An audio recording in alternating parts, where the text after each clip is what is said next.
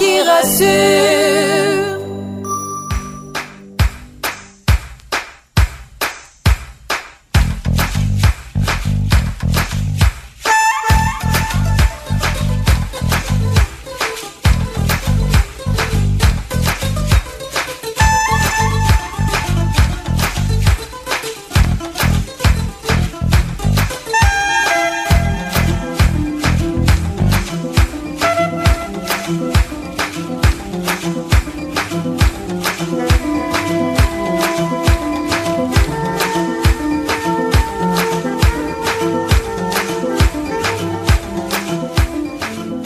Messieurs, fidèles auditeurs de Radio Serré, soyez les bienvenus à l'écoute de votre émission Santé pour tous, votre espace de conseil et de sensibilisation sanitaire.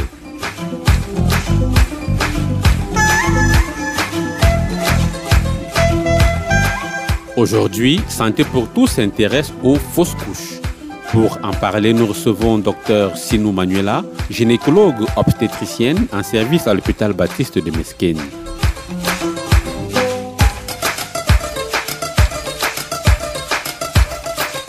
Elle apportera des réponses à toutes les questions que l'on se pose sur les fausses couches et leurs causes. Elle nous prodiguera aussi des conseils sur les habitudes et les éventuels aliments, boissons ou médicaments à éviter pendant la grossesse pour limiter les risques de fausses couches.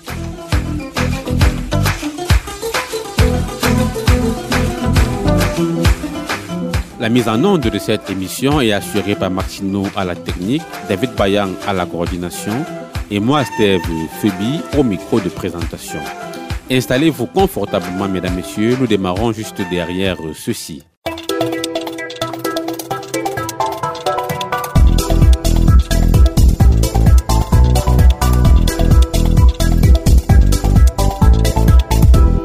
J'ai fait trois fausses couches. Chaque fois que ça m'arrivait, c'est un morceau de moi qui mourait.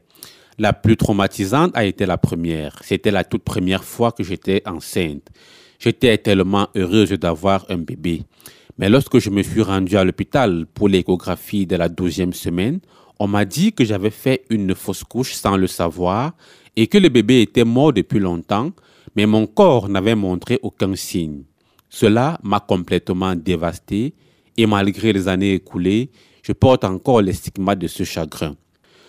Le témoignage de cette jeune dame nous plonge dans la difficile réalité que représentent les fausses couches. C'est un véritable fardeau social et psychologique pour plusieurs femmes dans le monde qui souffrent souvent des conséquences de la perte de leur grossesse dans le silence le plus total, sans bénéficier de l'aide et du soutien dont elles ont besoin. Les statistiques de l'UNICEF et de l'Organisation mondiale de la santé font ressortir que près de 2 millions d'enfants naissent mort-nés chaque année, soit un enfant toutes les 16 secondes. Trois fausses couches sur quatre se produisent en Afrique subsaharienne ou en Asie du Sud. Pourtant, il est démontré que la majorité des fausses couches peuvent être évitées grâce à une surveillance de qualité, à des soins prénatals adaptés et à un personnel de santé disponible et qualifié. Ce qui n'est toujours pas le cas dans notre pays et plus singulièrement dans notre région où les fausses couches sont encore un sujet tabou. Face à ce problème, les femmes se posent une multitude de questions qui restent parfois sans réponse. Quelles précautions prendre pour augmenter ses chances de mener jusqu'à son terme une grossesse? Quels sont les facteurs de risque d'une fausse couche et comment s'en prémunir? Pourquoi la perte d'un bébé à la suite d'une fausse couche demeure un sujet tabou et bien souvent encore source de stigmatisation et de honte dans notre société? Comment faire le deuil d'un enfant que nous avons aimé et que nous continuons d'aimer sans jamais l'avoir vu? Autant de questions, mesdames, messieurs, auxquelles nous essayerons d'apporter des réponses au long de cette euh, émission. Mais avant cela, écoutons ce Vox Pop dans lequel nous avons recueilli les avis de certaines personnes sur euh, les fausses couches. Bon, une fausse couche pour moi, c'est d'abord une chose qui arrive dans du genre que la femme est enceinte et elle perd euh, de son sang. Elle n'arrive pas à terme de la grossesse, disons que il y a eu un problème, peut-être une maladie ou elle a eu une infection et elle ne s'est fait pas suivre à l'hôpital et elle subit donc ces fausses couches-là. Selon moi, une fausse couche peut arriver dans différents problèmes. On peut prendre le cas de non suivi à l'hôpital On peut aussi prendre le cas où la patiente est en train de faire des travaux difficiles. Elle peut avoir des fausses couches. Bon, je peux dire des aliments trop sucrés, elle peut éviter cela. Trop salé, ça peut causer des, des changements de mécanismes dans son organisme. Déjà, elle va peut-être euh, prendre du surpoids, il y aura beaucoup de transformations. Cela peut entraîner du diabète et s'il n'y a pas un suivi pour cela, elle peut avoir ces différents problèmes de fausses couches. Toutes celles qui ne font pas de suivi médical n'ont pas de fausses couches mais ça peut arriver. Il y a des conditions que peut-être elle peut avoir la chance juste, une chance qu'elle arrive à terme de sa grossesse sans faire de fausses couches. Mais quand on fait un suivi, le risque d'arriver de faire une fausse couche est limité. Bon, une fausse couche, c'est lorsque une femme avorte. Avorte, c'est lorsque un, un enfant n'arrive pas à la naissance. Bon, ce n'est pas souvent de façon intentionnelle. Souvent, il y a souvent certaines femmes, c'est lié à le stress. Il y a souvent certains médicaments que les femmes consomment sans toutefois connaître les dangers de ces médicaments. Oui. il y a aussi certaines maladies qui peuvent aussi causer une fausse couche. Bon, on peut parler d'un paludisme grave et la fièvre typhoïde aussi lorsque l'état est aggravé. Certains types d'activités peuvent faire une fausse couche. Bon, on avait le travail intense peut-être, euh, comme on il y a certaines activités. Tu vas voir une femme, elle part au champ, elle rentre puiser de l'eau. Bon, elle a trop d'activités à faire. Ce genre d'activité peut causer une fausse couche chez une femme. Une femme enceinte doit réduire son travail, donc le rythme de travail doit réduire. Et elle doit aussi augmenter son alimentation. Bon, elle doit beaucoup manger, un peu varier aussi avec les fruits. Comme maintenant, il y a deux personnes dont l'alimentation doit être augmentée. Pour moi, une fausse couche, c'est l'interruption involontaire d'une grossesse par accident, exemple. Ça peut être causé par divers éléments. Exemple, un accident exemple de circulation peut causer une fausse couche chez une femme ou bien un comprimé qu'elle a pris par accident ou alors, je sais un aliment qui a trop d'éléments qui n'est pas bon pour la grossesse. L'automédication, par exemple. Une femme, par exemple, avoir mal à la tête, dit qu'elle prend un calmant et augmente, prendre une surdose et créer une fausse couche chez elle. Généralement, des conseils le sel et trop de sucre aussi. Aux femmes enceintes, parce que trop de sel peut causer l'hypertension, trop de sucre peut causer un diabète gestationnel, tout ça. Ça peut causer la perte de l'enfant ou alors rendre la maman malade et l'enfant aussi malade. Le fait de ne pas suivre les visites prénatales peut causer une fausse couche chez la maman parce que quand on est enceinte, on ne connaît pas ce qui se passe à l'intérieur de nous. Donc, on doit aller à l'hôpital, suivre notre grossesse pour s'assurer qu'on va donner un enfant bien portant et qu'on va accoucher dans des bonnes conditions aussi. Une femme qui fait pas ces visites ne va pas forcément avoir une fausse couche, mais en faisant les visites, on limite les risques de faire les fausses couches. Pour éviter les fausses couches, une femme doit tout d'abord faire ses visites prénatales parce qu'elle doit être suivie et par après doit appliquer les conseils qu'on lui donne à l'hôpital, bien s'alimenter.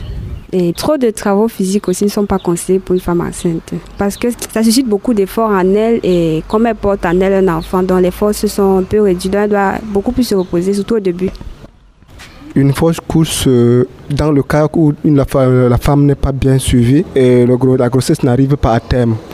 Donc l'enfant peut sortir avant euh, les 9 mois.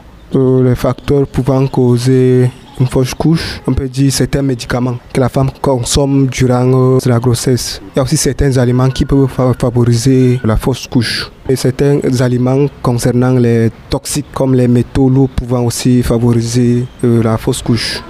L'automédication n'est pas conseillée pour les femmes enceintes parce qu'elles peuvent prendre un médicament qui n'est pas compatible avec la grossesse, donc favorisant la, fausse couche. Certains efforts physiques intenses peuvent favoriser la fausse couche, qu'elle doit être suivie à l'hôpital. Normalement, respecter certains, euh, certains conseils des personnes euh, médicales. Si elle fait ça, elle peut arriver à terme et va coucher sans problème.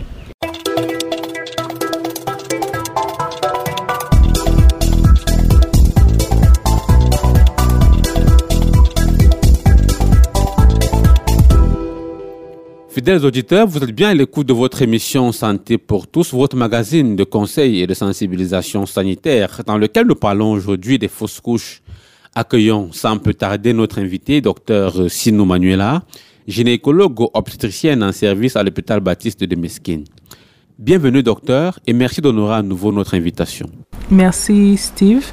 Merci pour euh, cette occasion que vous nous donnez une fois de plus de partager avec votre auditoire sur des sujets de santé.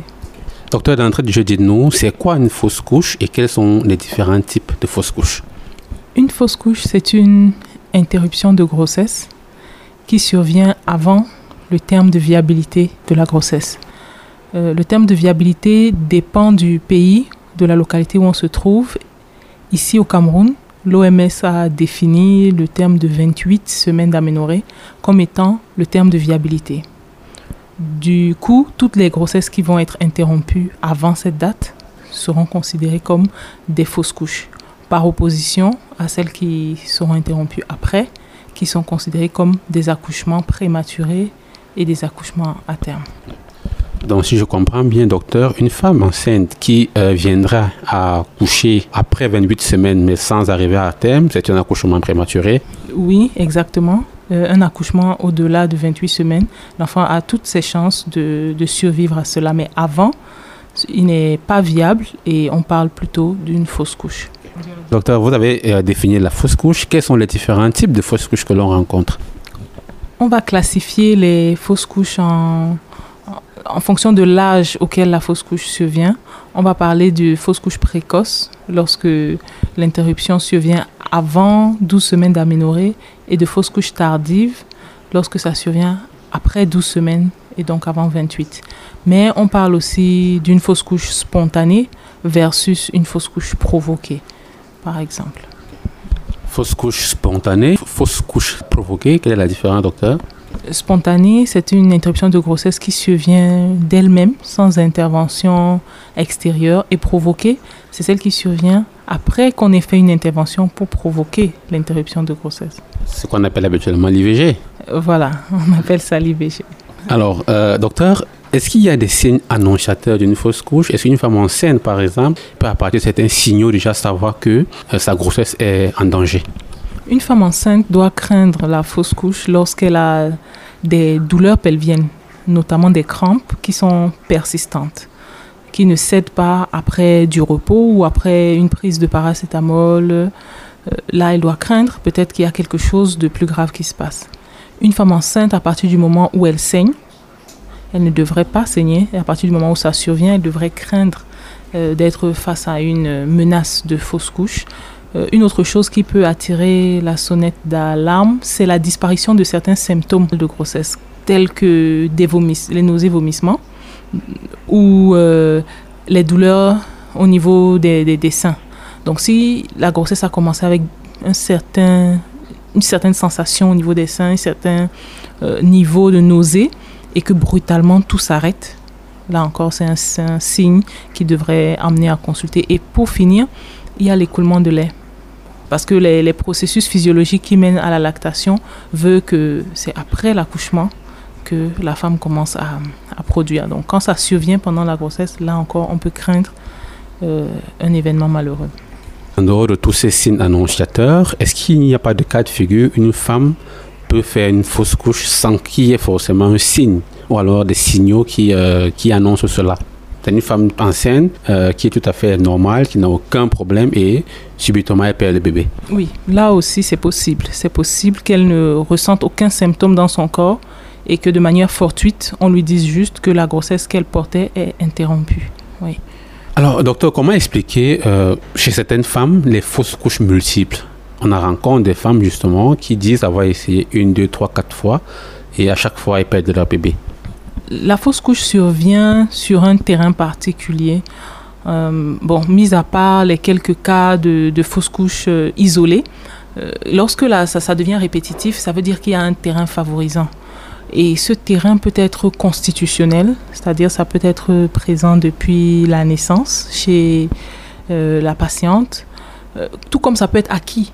On peut avoir acquis une pathologie, une infection qui fait que tant que celle-ci n'est pas traitée, les fausses couches se répètent encore et encore. D'où l'intérêt de trouver l'étiologie de, des fausses couches lorsqu'elles sont répétitives. Mais je précise que le terme de fausse couche à répétition a une définition très précise. La fausse couche à répétition, c'est la survenue de manière consécutive d'au moins trois fausses couches. Voilà, d'au moins trois fausses couches consécutives. C'est-à-dire que s'il y a des accouchements intercalés de fausses couches, ça ne s'appelle pas une fausse couche à répétition. Il faudrait que ça soit consécutif pour être appelé fausse couche à répétition et trois fois et non deux fois. De façon générale, docteur, quelles peuvent être euh, les causes qui sont à l'origine des fausses couches? Les causes des fausses couches peuvent être euh, d'origine utérine. Donc commençons par euh, l'utérus même qui est supposé porter la grossesse peut avoir des anomalies comme la présence de myome qui va faire compétition avec l'embryon ou le sac gestationnel qui se retrouve à l'intérieur et forcer son expulsion. Une autre cause fréquente, c'est un col qui est incompétent. Le col, c'est la portion basse de l'utérus qui est fermée et qui ne permet pas l'accouchement avant le terme. Donc lorsque ce col est incompétent, la grossesse peut, peut tomber, c'est-à-dire il peut s'ouvrir avant le, temps et faire perdre la grossesse.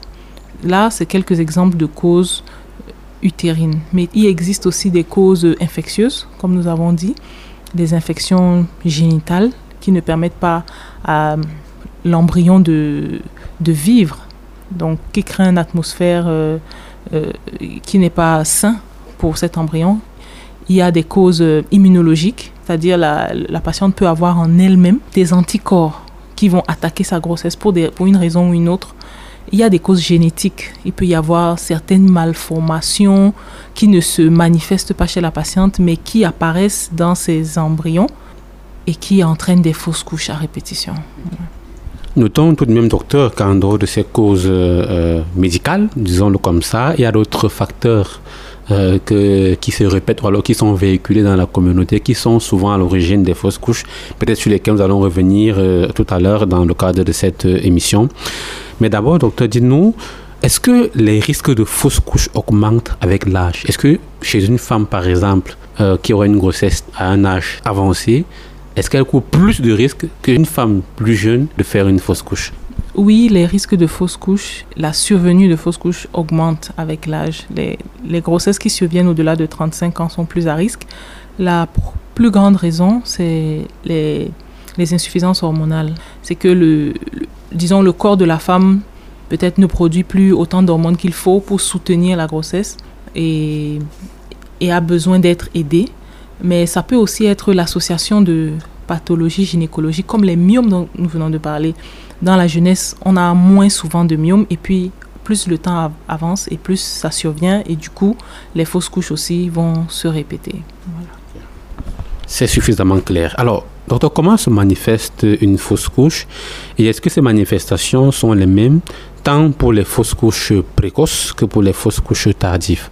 La fausse couche, lorsqu'elle est symptomatique, va se manifester par des, des, crampes, des douleurs expulsives. Donc, la femme sent clairement que l'utérus se contracte pour expulser et associé rapidement à des saignements. Et lorsqu'on va examiner cette femme, on va constater que son col se raccourcit et s'ouvre et que le produit de conception euh, commence à sortir. Je dirais que ce sont les mêmes manifestations dans les fausses couches précoces et les fausses couches tardives. Ce sont tous ces signes du travail prématuré qui, qui sont les symptômes de la fausse couche. Lorsqu'une femme enceinte commence déjà à ressentir ces signes annonciateurs, est-ce qu'il est possible pour elle de, de, rattraper ou alors de sauver sa grossesse? Oui, dans certains cas, on arrive à, comme vous dites, rattraper une, une fausse couche qui était euh, peut-être menaçante, je ne vais pas dire oui, menaçante, lorsque la patiente arrive suffisamment tôt, lorsque le diagnostic est bien posé et surtout lorsque la cause est une cause qui peut être traitée comme une infection. Si on la traite rapidement, on peut sauver la grossesse. Okay. Mais dans certains cas, ce n'est pas une cause sur laquelle on peut agir et là, on ne pourra pas empêcher la fausse couche. Quelles conséquences peuvent-elles découler des fausses couches chez, chez une femme? À ma connaissance, je ne pense pas, je ne vois pas de conséquences que la fausse couche en elle-même pourrait avoir, mais peut-être la prise en charge de cette fausse couche peut avoir des complications surtout dans notre milieu, les, agents de santé ont tendance à être un peu trop, trop promptes à faire des manœuvres endo-utérines euh, pour faire des évacuations complémentaires et ça peut être source de complications plus tard. Euh, le seul autre problème que je peux voir, c'est chez les femmes qui sont de résus négatifs. Lorsqu'elles ont une fausse couche, si les précautions ne sont pas prises, elles peuvent avoir des problèmes immunologique supplémentaire qui va faire euh, récidiver ces épisodes de fausse couche. Tout à l'heure, on a vu que la fausse couche, euh, généralement, c'est lorsque la femme perd sa grossesse entre la première et la 28e semaine. Est-ce qu'il existe un stade d'évolution de la grossesse où les risques de fausse couche sont moindres? On estime en général que une grossesse qui a passé trois mois est une grossesse qui a quand même plus de chances de survenir. La plupart des fausses couches vont survenir au, premier trimestre, donc avant les trois mois de grossesse. Mais tout à l'heure, nous avons parlé de l'entité appelée fausse couche tardive. Et chez certaines femmes, c'est tardivement qu'elles ont leur fausse couche. C'est un terrain bien particulier. Mais effectivement, dans la plupart des cas, on va considérer que passé trois mois, on est plus ou moins à l'abri des fausses couches. Qu'est-ce qui pourrait expliquer cela, docteur, que euh, la plupart des fausses couches surviennent dans les trois premiers mois? Je m'explique cela en me disant que s'il y a vraiment euh, une cause locale comme une, une infection qui n'est pas compatible avec la grossesse, cette grossesse aura vite fait de s'interrompre. Et puis aussi que le corps de la femme enceinte a une capacité de faire le tri sur certains fœtus qui sont porteurs d'anomalies génétiques. Et lorsque le corps fait ce tri, lui-même, il va interrompre certaines grossesses. Donc c'est quelque chose qui se fait dans les, dans les trois premiers mois. Généralement, les problèmes de fausse couche surviennent lorsque la femme enceinte est, euh, est à la maison, dans son domicile. Lorsque cela arrive, est-ce qu'il est encore nécessaire de se rendre dans une formation sanitaire, dans un hôpital? Si oui, quel suivi médical doit-elle bénéficier après cette fausse couche-là? Si une patiente, une personne pense avoir fait une fausse couche à domicile, il est toujours important d'aller se faire consulter, notamment pour évaluer euh, si la fausse couche est complète ou incomplète, parce que vous savez, l'œuf a plusieurs parties, une partie peut sortir et, l'autre non, et créer des, des complications derrière. Donc c'est important d'aller à l'hôpital et on va bénéficier notamment d'une échographie pour voir l'intégrité de l'utérus après cette fausse couche. Et peut-être aussi d'un bilan étiologique, essayer de comprendre est-ce que c'est un accès palustre qui a été à la base, est-ce qu'il y a une infection urinaire qu'il faut traiter? Non, ça, ça reste important de consulter après une fausse couche. Alors, je vais faire appel peut-être à votre, euh, à votre expertise sur le terrain, dans le cadre de vos consultations. Est-ce qu'il vous arrive à l'hôpital d'avoir affaire à des couples ou à des femmes qui ont ces problèmes de fausse couche à répétition, de fausses couches multiples et qui s'en sortent? Nous avons, oui, nous avons des, des- témoignages euh, par rapport à cela, ça existe. Euh, notamment les, les cas qui sont liés à des infections. Donc, personnellement, j'ai eu à suivre euh, des patientes qui ont eu plusieurs, 6, 7, 8 même, fausses couches consécutives. Et il s'est avéré que c'était des infections qui passaient inaperçues. Et avec un traitement adéquat, en général des deux partenaires, certaines de ces femmes ont pu finalement concevoir et mener une grossesse à terme. Malheureusement, dans dans d'autres cas, le problème est plus grave et on- en tout cas, nous sommes toujours en train de chercher des solutions. Là, je pense que ça nous renvoie directement dans le problème de l'infertilité, ou alors c'est autre chose. Exactement, là, ça nous renvoie dans l'infertilité. C'est noté, docteur. Alors, dans nos communautés également, il y a plusieurs idées reçues. Il y a euh, certaines personnes qui font savoir, surtout nos parents, hein, les mamans, les personnes plus âgées dans la communauté, font savoir que certains aliments peuvent constituer des menaces pour la grossesse, docteur. Est-ce que cela est vrai? S'il y a des aliments qu'une femme enceinte devrait éviter? Médicalement, nous, distinguons quand même, oui, certains aliments qui sont à éviter euh, par la femme enceinte, notamment parce que ces aliments sont source d'infection. Donc, je ne sais pas quelle peut être la raison pour laquelle les mamans interdisent les aliments qu'elles interdisent, mais pour ma part, euh, je peux dire qu'il y a deux infections que nous essayons d'éviter au cours de la grossesse et qui donnent des restrictions alimentaires aux femmes enceintes, à commencer la toxoplasmose. Donc, une femme enceinte qui fait ses bilans de début de grossesse et chez qui on constate qu'elle n'est pas immunisée contre la toxoplasmose, on va lui demander d'éviter tout ce qui peut l'amener à être contaminée au cours de cette grossesse. On va lui demander d'éviter de, côtoyer des chats, des chèvres, euh, d'éviter de manger de la viande de brousse en général et de se laver les mains lorsqu'elle est en contact avec ces animaux domestiques. Et la deuxième maladie qu'on essaie d'éviter, c'est la listériose la listériose qui est due à un champignon et qu'on va prendre souvent lorsqu'on consomme des produits laitiers qui ne sont pas cuits. Donc c'est un type de fromage avec la croûte, certains, certains laits euh, et même euh, la charcuterie lorsqu'elle n'est pas cuite, la viande, le poisson cru comme le sushi. Et lorsqu'on ne lave pas bien les fruits et les légumes, on peut prendre la listériose. Donc avec beaucoup d'hygiène, euh, on peut éviter certaines de ces infections. Alors, donc vous avez mentionné justement quelques animaux euh, à éviter par la femme qui pourraient justement être euh, des vecteurs, des parasites à l'origine de la toxoplasmose chez la femme enceinte. Par contre, beaucoup de femmes vous diront qu'elles sont tout le temps en contact avec des chèvres, avec des chats et n'ont jamais eu de problème. Elles ont mené à bien leur grossesse. Comment expliquer cela? J'ai bien précisé que c'est la femme qui n'est pas encore immunisée qui est à risque. Mais la femme qui est déjà immunisée, elle, la toxoplasmose n'est pas un risque pour son enfant. Et je précise aussi que cette infection, la toxoplasmose notamment, n'entraîne pas de complications pour la maman directement et n'entraîne pas non plus d'accouchement prématuré. Ce que ça fait, c'est que ça donne des malformations à l'enfant qu'elle porte en elle. Restons toujours dans le cadre des idées reçues qui sont généralement véhiculées dans nos communautés. Il y a des personnes qui estiment également euh, que les, femmes qui seraient exposées à des travaux physiques difficiles, à certaines tâches ménagères difficiles, euh, elles peuvent s'exposer à des fausses couches. Est-ce qu'il y a, dans le cadre de, de l'hygiène de vie, des gestes, des habitudes qu'une femme ancienne devrait éviter? C'est oui, c'est tout à fait possible hein, que il faut d'ailleurs qu'une femme enceinte diminue sa charge de travail en général. Euh, le port des charges lourdes n'est pas possible lorsque une femme est enceinte. Tout ce qui va engager de manière répétitive et de manière forte les abdominaux, on va éviter de le faire pendant la grossesse. Parce que ces chocs répétés peuvent être à l'origine d'une fausse couche. Ouais.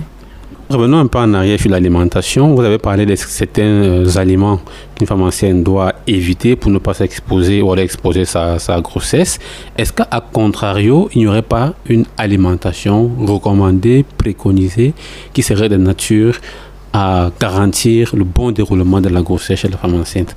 Oui, chez la femme enceinte, on va recommander essentiellement une alimentation riche et variée.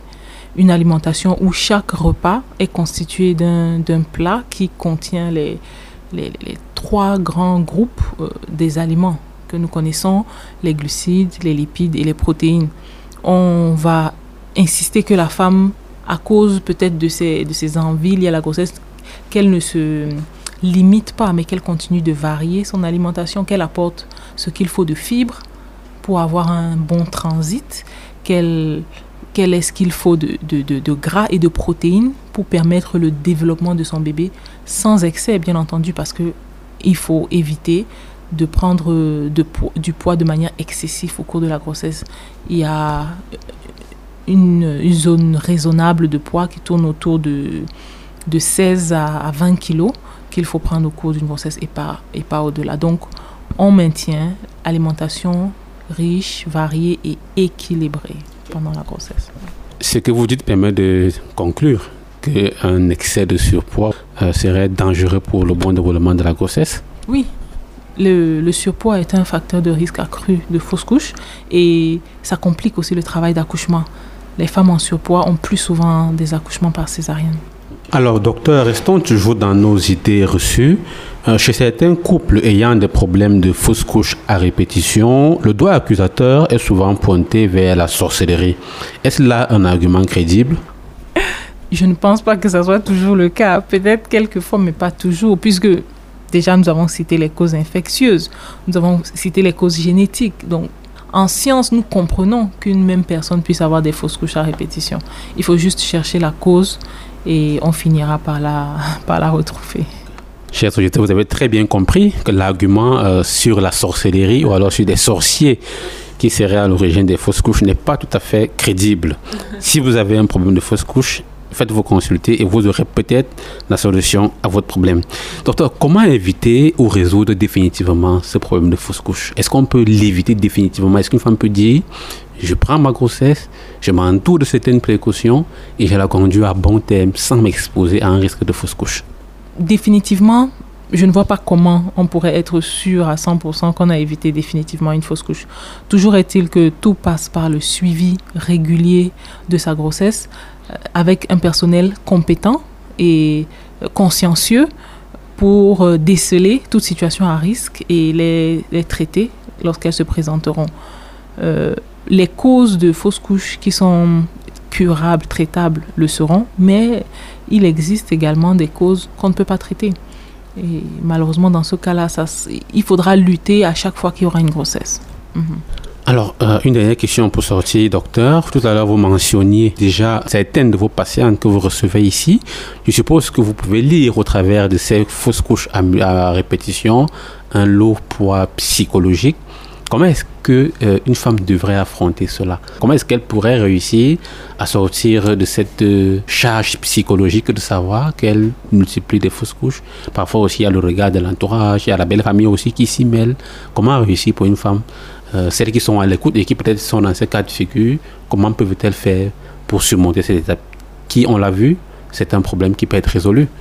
Oui, effectivement, c'est un, très, un problème qui peut être une charge très lourde mentalement à poser pour une patiente, notamment dans une société où on va souvent l'indexer d'être la responsable de la fausse couche alors que ce n'est pas le cas. Quand on parle de cause génétique, ça peut venir de l'homme comme de la femme. Donc, euh, ce n'est pas toujours euh, lié un problème, à un problème qui vient d'elles. Ces femmes ont besoin d'un accompagnement. Elles ont besoin d'être suivies par euh, des agents de santé qui connaissent la maladie et qui ont les mots justes pour rassurer, pour expliquer.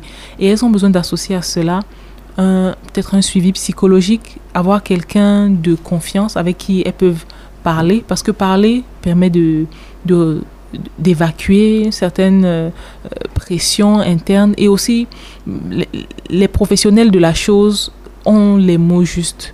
Ils savent comment euh, rassurer, ils savent comment réconforter et encourager parce qu'il faut qu'elle soient encouragées pour qu'elles continuent de chercher la solution éventuellement. Ce qui est sûr, c'est qu'abandonner ne leur permettra pas d'arriver à leur fin qui est d'obtenir une grossesse qui va à terme. Docteur Sinou Manuela, merci encore d'avoir mis votre expertise à contribution pour sensibiliser nos auditeurs sur cette problématique liée aux fausses couches. Merci docteur. Merci à vous Steve, c'est toujours un plaisir.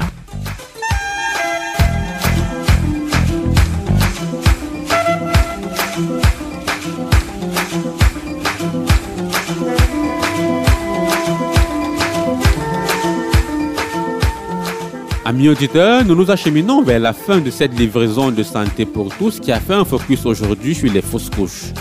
Nous avons décrypté ce sujet grâce au concours du docteur Sinou Manuela, gynécologue obstétricienne en service à l'hôpital Baptiste de Mesquine, que nous remercions une fois de plus de nous avoir prêté son expertise.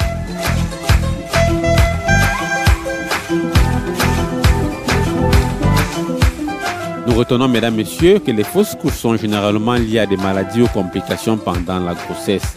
Il faut pour cela, et ce à chaque grossesse, prendre des dispositions idoines pour limiter les risques de survenue d'une fausse couche. La femme enceinte doit donc faire toutes ses visites prénatales et respecter les prescriptions du personnel médical, dormir sous moustiquaire pour éviter le paludisme, éviter l'alcool et le tabac et surtout avoir une alimentation saine et équilibrée. En agissant ainsi, la femme enceinte sauvegarde ses chances de mener à bien sa grossesse.